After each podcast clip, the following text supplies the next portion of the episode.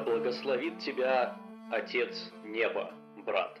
Солнце восходит над вечной степью, и сегодня наш подкаст отправляется в кочевание по степи. И не только по степи, мы наконец-то поговорим о одной личности, которая была и навсегда останется одной из самых завораживающих фигур в истории, не являющейся при этом частью того мира, о котором мы обычно говорим, о мире эллинистическом, мире классическом. А именно мы сегодня поговорим о Чингисхане, о его жизни, о его идеях, если это можно так назвать, о его наследии, и постараемся понять не как историки, а просто как э, исследователи базы в этом мире. Мы поймем, э, что же это были за вещи, которые сделали его настолько великим человеком, которым он был. И я думаю, что мы в этом разберемся. А помогут вам в этом, как всегда, неизменные ведущие подкаста Теорикон,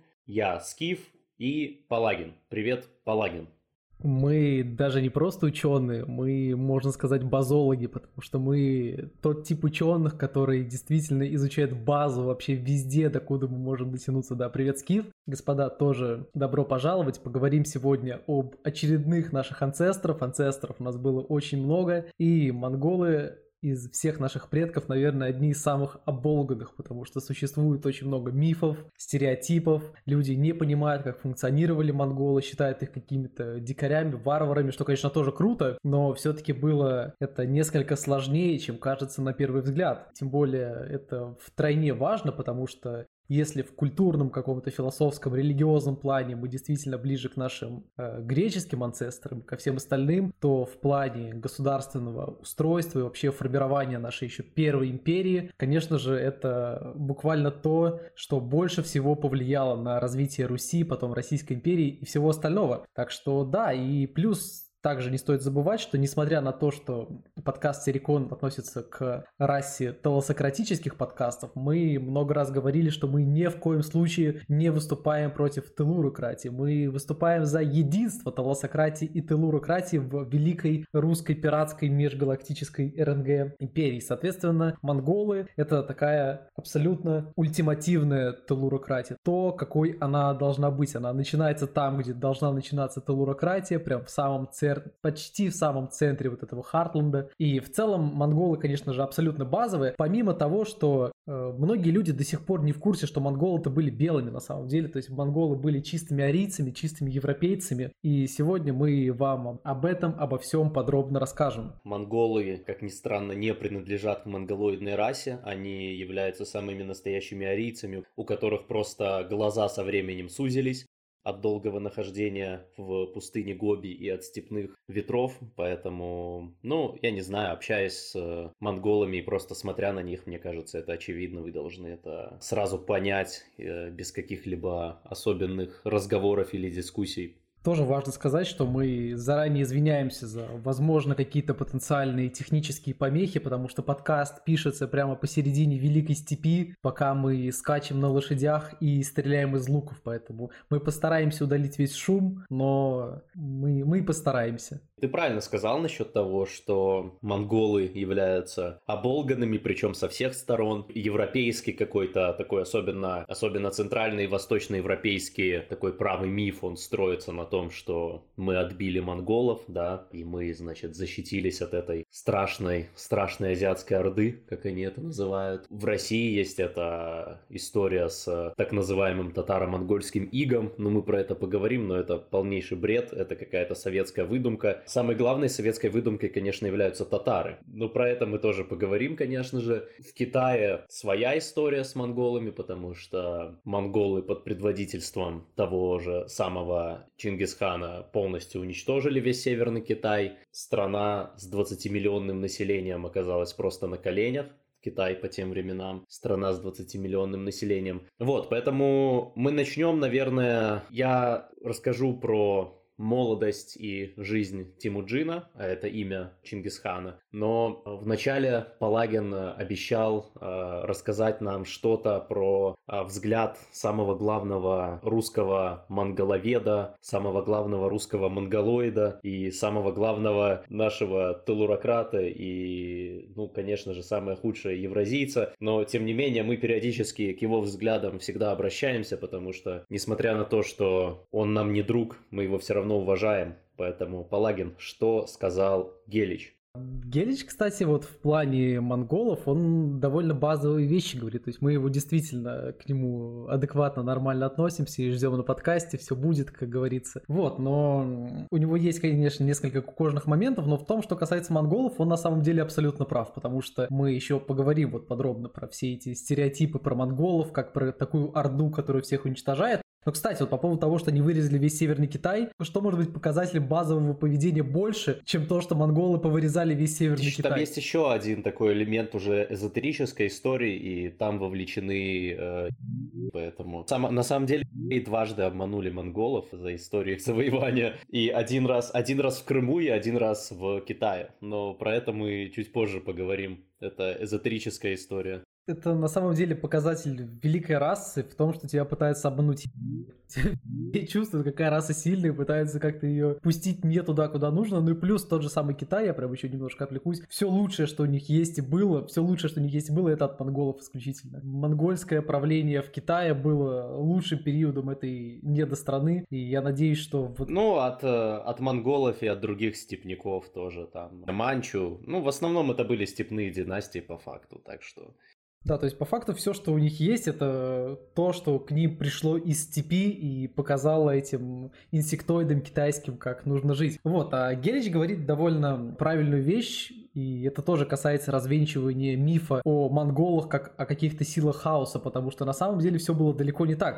Монголы были, с какими, знаешь, протоидентаристами на самом деле, то есть, ну, в хорошем смысле. То есть они были скорее расой, которая наводит абсолютный порядок. Главное понимать, что, в принципе, монголы всегда оставляли своим противникам или своим будущим противникам право на подчинение. Та же самая история, помнишь, наверное, сколько раз монголы посылали к японцам гонцов о том, что вы не покорились, и так было со всеми на самом деле. То есть ты всегда мог договориться с монголами, ты мог сохранить свою идентичность. Это, знаешь, тот самый такой мифический правый глобализм на самом деле. То есть это вот то, что если бы это было чем-то интересным, вот это выглядело бы вот примерно так, как это Зачем было Зачем далеко ходить за примерами? С Новгородом же то же самое. И это было довольно выгодно, мягко говоря, для них, потому что они-то в этот период как раз-таки, в отличие от остальных, и поднялись. И в целом это все очень хорошо характеризует монголов как скорее созидающую силу на самом деле, ту самую силу, которая стремится к строительству настоящей империи. То есть монголы это антилибертарианцы. Во-первых, потому что они весили больше 50 килограмм, намного, зачастую раза в два, как минимум. Монголы были огромными великанами и кабанами. И это первое. И второе, да, они стремились максимально укрепить не только свое влияние, а в принципе поддерживать порядок в тех землях, которые находились под их непосредственно руководством, которые им подчинялись. И поэтому это делает им очень большой комплимент на самом-то деле. И воспринимать монголов как каких-то голожопых захватчиков, ну, мы еще подробно поговорим, я думаю, и про военные военные технологии, про то, что они были довольно образованными людьми, особенно потом уже, когда империя сформировалась.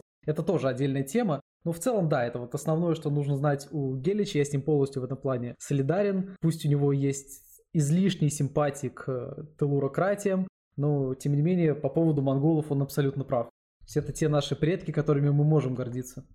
Ну да, меня в Геличе смущает не столько симпатии к телурократии, это можно понять, сколько желание сделать абсолютной телурократией Россию и вот вся эта евразийская тема. Ну, я думаю, что это большинство людей э, смущает именно это на самом деле. Попытка загнать нас в степь. Психологически, скажем так. Я думаю, что это в первую очередь людям не нравится, и это вполне понятно.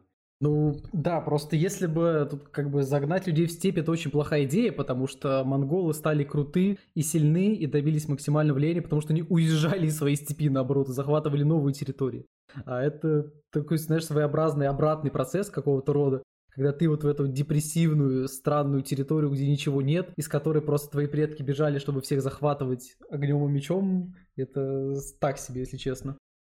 Ну да, и здесь мы, наверное, должны сказать о том, э, конечно, о такой ландшафтной психологии какой-то должны что-то сказать, что не только тяжелые времена делают сильных мужчин, но и тяжелые жизненные условия, которые в те времена обуславливались прежде всего местом проживания. Тяжелый ландшафт, тяжелое место проживания, оно потенциально могло э, делать сильных мужчин, как это и произошло с монголами, поскольку они, ну, условия жизни в степи достаточно э, жесткие, даже если убрать из этого войну, к которой мы сейчас вот придем, но даже если убрать э, насилие людей по отношению друг к другу, насилие межплеменное, все равно для того, чтобы просто жить в степи, нужно быть довольно серьезным, крепким человеком, что во многом, кстати, и делало монголов очень сильными, это их условия. Ну и, конечно же, то, что они не принимали аграрную таблетку никогда, они никогда аграрный яд, они всегда презирали тех,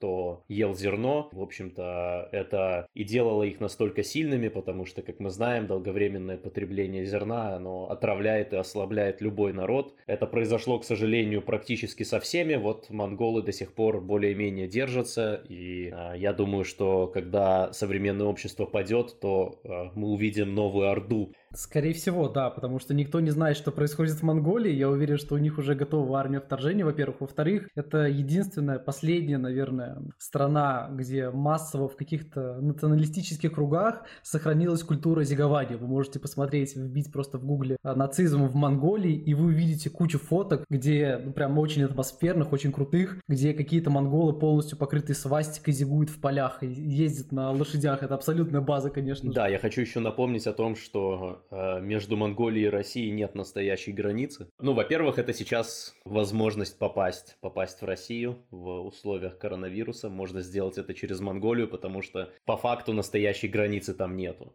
А, это все знают, вы ее можете пересечь довольно легко. А, вообще, я мечтаю съездить в Монголию. Я очень хочу там посмотреть на местные, местные красоты. Ну, пожить в юрте, как бы покататься на конях, побороть коней. Как ты помнишь этот видос с Твиттера, где монголы просто через колено лошадей кидают? Примерно так же, но немного по-другому выглядела жизнь и тогда, когда в середине 12 века, там по разным данным, в 1162, 1165, 1166 или по каким-то данным даже в 1150 году родился Тимуджин. Родился Тимуджин, который был, э, ну, де-факто наследником, наследником своего клана. Его отец был э, Ясугей, который был вождем этого клана. И когда э, Тимуджин, который, кстати, кстати, вот тоже интересный момент, он был назван в честь э, плененного какого-то татарина, который его клан Ну, в скобочках пленил, татарина. Да, ну, в общем, какого-то какого-то серьезного дядьки из чужого племени, э, которого этот клан, значит, победил то племя и взял серьезного дядьку в плен, и в его честь назвали самого Тимуджина. Это довольно интересная технология. Вот, но когда он родился, и у него была, его мать была такой очень э, умной и немного мистической женщиной, о ней не так много известно, но у него была довольно интересная мать. Суть в том, что когда он родился, новорожденный младенец, он сжимал сгусток крови в ладони, что, согласно местным каким-то обычаям, предсказаниям и так далее, означало, что этому ребенку суждено быть властелином известного мира. Степные предсказатели не ошиблись, так оно и произошло, но это заняло очень долгое время. Конечно, в любые времена, кроме самых последних, а, не так много детей выживало и все такое прочее, но надо понимать, что лично я бы, например, выбирая между жизнью с монголами в степи и жизнью в каком-нибудь забитом средневековом городе, выбирал бы однозначно жизнь в степи с монголами, потому что это гораздо более свободная и достойная человека жизнь. Мы можем наблюдать, как за время той же самой средневековой Европы все приличные люди, все люди с каким-то внутренним драйвом, они все равно оттуда сбегали, становились разбойниками или ходили в крестовые походы или становились пиратами или что-то в этом роде. А монголам ничего такого не надо было делать, они и так все время были на ходу, они и так все время были в состоянии войны, в состоянии... Жили в казачьем фронтире. Постоянно сменяющих друг друга альянсов, при этом у них была своя и традиция, и все такое.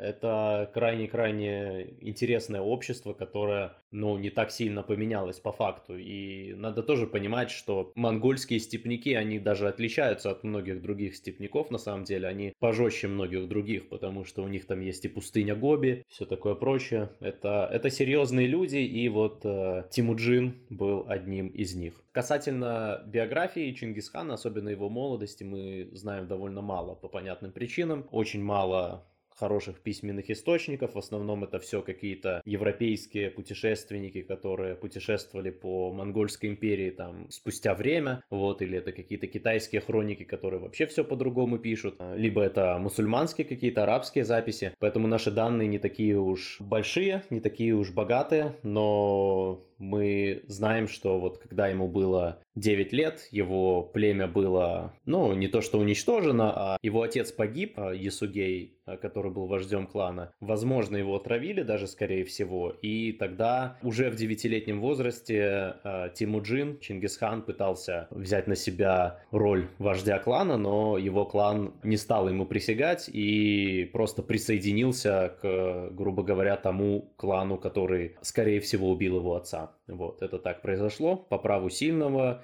Очень часто монгольские кланы переходили друг к другу под крыло. Если клан был побежден, очень часто те, кто выживал, просто переходили в победивший клан и становились его частью. То же самое произошло и с кланом Тимуджина, а, который оказался в чужих для себя условиях, и у него была дальше очень тяжелая жизнь, он периодически попадал чуть ли не в рабство. Но у него было несколько братьев, из, э, из которых как минимум несколько было единокровных, насчет э, других там есть э, сомнения. Один из этих братьев был, собственно, первой жертвой его пути к большой власти, но это уже было позже. Суть в том, что да, Тимуджин, как король Артур, рос на улицах, вот точно так же оно и произошло с Тимуджином. Любой настоящий основатель великой династии, он должен вырасти на улицах, даже несмотря на королевское происхождение. Это, да, абсолютно база. То есть он помимо того, что нес в себе логос степи, он еще нес в себе уличный пацанский логос. А только это может сформировать себя. То есть он, понимаешь, он был в каком-то роде таким э, протоспартанцем в каком-то роде. Понимаешь, он жил на улицах, как и полагается спартанским детям. Поэтому это не могло не воспитать такого сильного правителя и человека. Мы это точно не знаем, но, скорее всего, помимо его очень сильных врожденных каких-то качеств и абсолютно железной воли, которая была для него характерна, и это все отмечали о том, что его воля была абсолютно железной. Все препятствия он воспринимал только как неудобство, которое нужно преодолеть. То есть уровень чистой энергии у этого человека с самого начала был потрясающий. Но как эта энергия получила направление, скорее всего, опять же, мы не знаем, но скорее всего это его мать рассказала ему о том, какая ему уготовлена судьба, чтобы направить его действия в нужное русло. И я думаю, что его мать сыграла определенную роль в том, чтобы Тимуджин стал на вот этот путь мести в первую очередь, потому что вся его жизнь, она была продиктована в первую очередь местью и а, обеспечением безопасности своей семьи. Вот в современности у человека бывает детская травма, и он потом целую жизнь а, или не встречается. Вот бывает такое. Что, в принципе, одно и то же. А бывает, что у человека в детстве травма, и он потом всю Азию захватывает просто для того, чтобы больше такого не повторилось. Вот вам, собственно, разница между обычным человеком и великим человеком. Потому что это мы знаем более-менее достоверно. Основная мотивация Тимуджина с самого детства была в том, чтобы, во-первых, ну, оказаться в позиции, из которой он может отомстить тем, кто так поступил с его отцом и с его кланом, то есть, во-первых, это месть, и месть всем, кто в этом был задействован. Второй шаг — это обрести максимальную власть для того, чтобы никто больше, грубо говоря, не мог его или его семью обидеть. Из всего того, что я читал, я вынес именно этот вывод. Основная мотивация Чингисхана — это была месть, и никто не смеет ничего делать с моей семьей, и если для этого нужно завоевать пол Евразии, то я это сделаю. Это образ мысли настоящего белого человека, на самом деле, и по поводу его каких-то личных характеристик, опять-таки, немного, э, не так много источников до нас дошло, чтобы мы могли прямо об этом очень с стопроцентной уверенностью говорить. Тем не менее, достоверно известно, что он был относительно кабаном, то есть он был довольно крепкого такого телосложения, высоким, у него был нормальный, полноценный, широкий лоб, и в голове был очень большой мозг, и, собственно, у него даже была длинная борода, что не всегда было характерно для монголов. То есть он выиграл генетическую лотерею в каком-то мере, но это, я думаю, так очевидно, просто исходя из того, что он сделал. И плюс, что также довольно важно, у него не было возможности получить такое, даже не классическое образование, то есть его не обучали, разумеется, по книгам, потому что тогда это все было... Он и не, не научился читать никогда, хотя очень многие люди и в племенах и так далее, они, ну, в кланах они уже дальше там, они предлагали ему научиться читать, но он от этого всегда отказывался, говоря о том, что, что это просто, ну, это замутнит его, замутнит его мышление в каком-то роде. Это абсолютное мышление античного геймера, я, кстати, полностью согласен с этим совсем. Просто если ты уже завоевал там треть известного мира, либо как минимум просто какое-то огромное пространство, то все эти козни с чтением тебе это точно не должно быть интересно.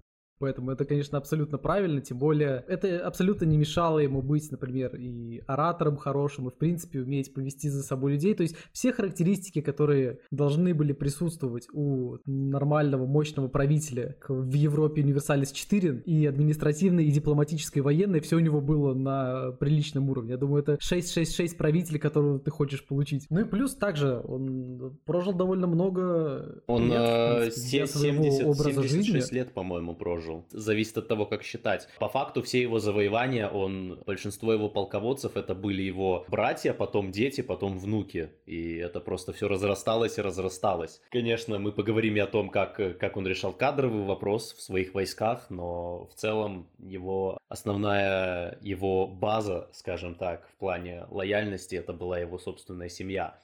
Да, это была его собственная семья, и помимо этого тоже важный момент, что он, помимо того, что просто дожил до преклонного возраста, что является достижением, особенно с таким образом жизни, нет никаких свидетельств о том, что у него были какие-то старческие провалы в умственных способностях, то есть он прожил здоровую, счастливую, я уверен, абсолютно жизнь, и максимально высоко энергичного человека. Очевидно, что он не отказывался от каких-то э, радостей жизни, вроде перов, либо еще чего-то, но при этом он в какой-то мере был довольно стоическим правителем, то есть он не брал чересчур много в плане каких-то жизненных удовольствий. Это тоже его, очевидно, характеризует как человека, но в целом это для кочевников не особая редкость, потому что жизнь в степи тебя очень сильно дисциплинирует вот ко всему этому, то есть это не какие-то персы в этом плане.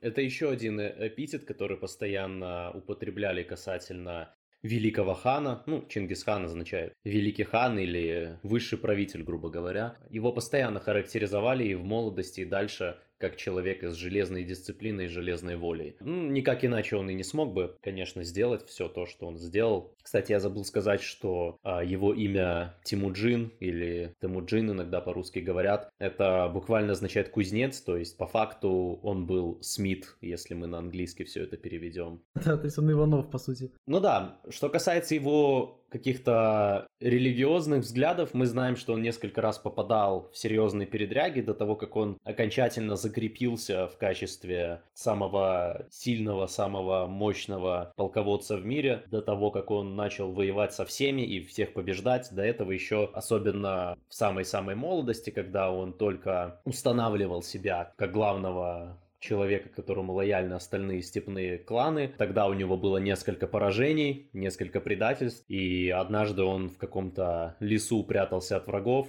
Есть этот эпизод, где он вышел на какую-то лужайку горную и смотрел на голубое небо и молился небу, благодарил небо за то, что э, его спасли, скажем так. И он не был религиозным человеком ни в каком отношении, и это в принципе, характеризовала, очень сильно отличала Монголию от всех остальных. Потом его сыновья и внуки, они шли по разному пути. Кто-то принял христианство, кто-то принял ислам, кто-то принял что-то еще, но оригинальная идея Темуджина и оригинальная идея Монгольской империи а, заключалась именно в том, что религии терпятся до тех пор, пока они не ведут к вражде. Религия никакая никогда не считалась достаточным поводом для насилия среди монголов, наоборот, это презиралось, они считали, что насилие должно быть только для установления мира, либо наоборот для того, чтобы совершить месть или восстановить справедливость или какое-то нарушение справедливости, которое было. Продолжение этого эпизода, так же как и все полные эпизоды подкаста Террикон, доступны по подписке на boosty.to slash или альтернативно patreon.com slash Ссылки в описании, присоединяйтесь к нам. Спасибо.